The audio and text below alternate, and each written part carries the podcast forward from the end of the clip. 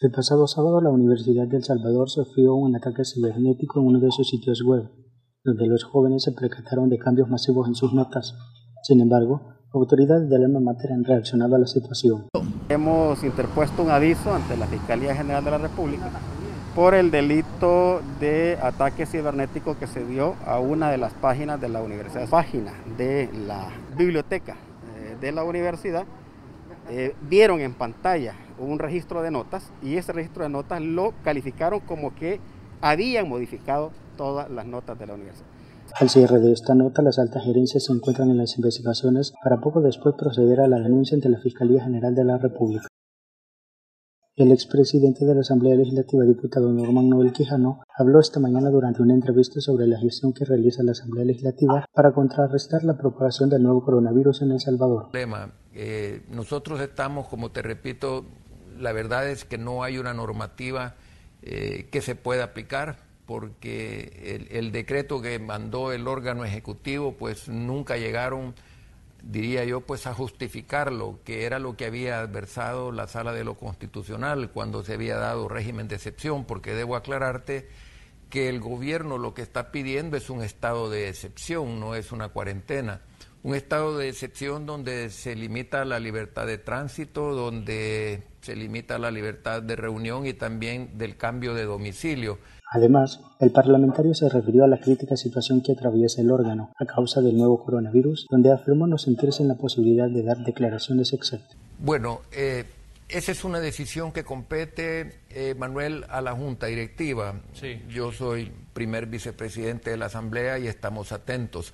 Obviamente también es importante el liderazgo que le ha imprimido el presidente actual, el licenciado Mario Ponce, que déjame decirte que ha sido muy acertado hasta el momento las autoridades evalúan la situación para la aprobación de una cuarentena estricta. El representante de la OMS se refirió este día a la situación a causa del nuevo coronavirus, quien la catalogó de grave empeoramiento. Si los gobiernos no se comunican claramente con sus ciudadanos y no ponen en práctica una estrategia integral centrada en la supresión de las transmisiones y en salvar vidas, si no se siguen los principios básicos, la pandemia va a seguir un único camino. La situación va a ser cada vez peor.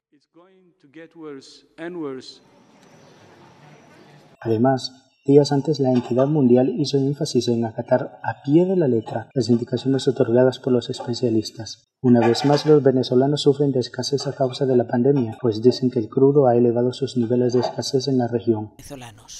Yo trabajo de taxi y tengo como más de una semana sin, sin trabajar por no tener gasolina. Eché dos litros de gasolina para poder llegar aquí a la cola. Uno no sabe a qué atenerse porque dicen que hay gasolina y cuando uno ya se aproxima o cierran la bomba o dicen que ya no hay gasolina. A los alrededores de la estación, cientos de personas esperan ser atendidos para adquirir su porción de crudo. Sin embargo, no todos son atendidos. El diputado Guillermo Gallegos dice sentirse preocupado por los altos índices de contagios dentro del Palacio Azul de la Asamblea Legislativa. La Asamblea se ha convertido en una zona de contagio fuerte. Por lo tanto, es importante poder dar una cuarentena de 15 días en la que la asamblea no pueda abrirse. Pero más que la asamblea, la cuarentena debe de ser 15 días a nivel nacional, como el presidente lo ha pedido. Si esto no se hace, los contagios van a seguir castigando, golpeando y muriendo mucha gente a nivel nacional. Y esto va a ser responsabilidad. Pues afirma que muchos grupos parlamentarios cuentan con contagios de grandes cantidades. A casi 300 empleados de la Asamblea Legislativa, incluyendo diputados.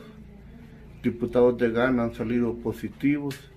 Unidades completas eh, de la Asamblea han salido positivas. Hay unidades que han quedado únicamente con uno, dos o tres empleados. Al cierre de esta nota, el parlamentario instó a las autoridades a considerar una cuarentena estricta, ya que afirma que es de vital importancia, tanto como local como a nivel nacional.